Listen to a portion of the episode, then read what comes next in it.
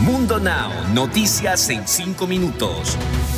Inmigración, dinero, política, entretenimiento y todo lo que necesitas para amanecer bien informado. Comenzamos. Hola, ¿qué tal amigos? Bienvenidos a Mundo Now. Les saluda Alfredo Suárez junto a Lidy Callazo y Daniela Tejeda. De inmediato comenzamos con las informaciones. El TPS, programa denominado Estatus de Protección Temporal, fue extendido por el gobierno de Biden y ahora los ciudadanos de Venezuela, El Salvador, Nicaragua, Haití, Honduras y otros países podrán permanecer más tiempo en Estados Unidos. La noticia fue dada a conocer este jueves 9 de septiembre por el Departamento de Seguridad Nacional. Sin embargo, existe una condición para esta permanencia, pues el gobierno de Biden no designa un nuevo TPS, sino que implica protección para la gente que ya estaba previamente inscrita en el programa, según reportes de EFE. La extensión del TPS aplica para 10 meses más, por lo que los ciudadanos de varios países estarán protegidos para permanecer en Estados Unidos hasta el 31 de diciembre del 2022, siempre y cuando ya hayan estado inscritos en el programa con anterioridad.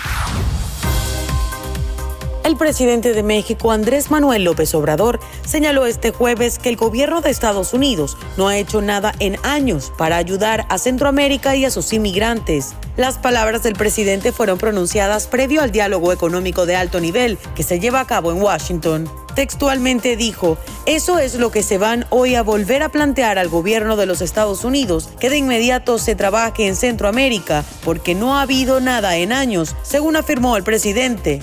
Washington y México renovaron este martes una serie de acuerdos para proteger los derechos de los inmigrantes indocumentados mexicanos y mexicanos americanos que trabajan en territorio estadounidense.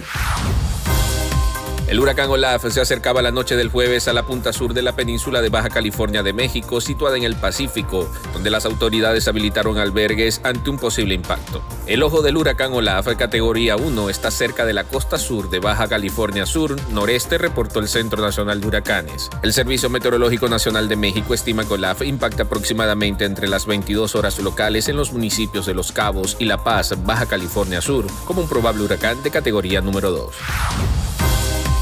Los demócratas en el Senado de Estados Unidos defenderán este viernes la ruta que han ideado para aprobar una reforma migratoria destinada a dar la ciudadanía a millones de indocumentados. La propuesta incluye a aquellos que llegaron al país de niños y que son conocidos como Dreamers. Según una de las citadas fuentes, la reunión de este viernes será una especie de juicio en el que demócratas y republicanos presentarán sus argumentos a Elizabeth McDonough en un intento por lograr su aprobación para un camino hacia la ciudadanía. Cambiando de tema, es momento de que se enteren de las noticias de sus artistas favoritos. Con ustedes, lo más nuevo en el entretenimiento.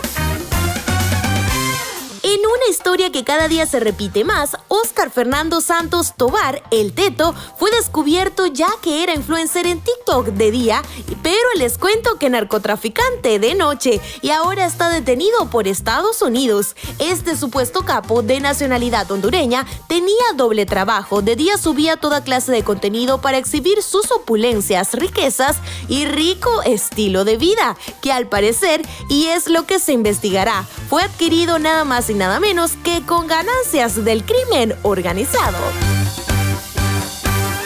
Y cambiando de tema, una triste noticia para el mundo del jazz.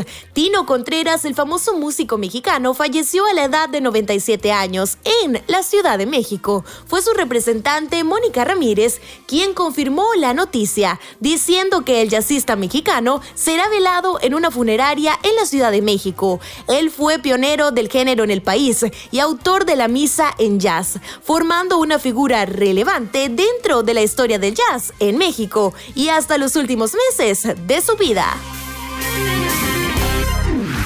Deportes.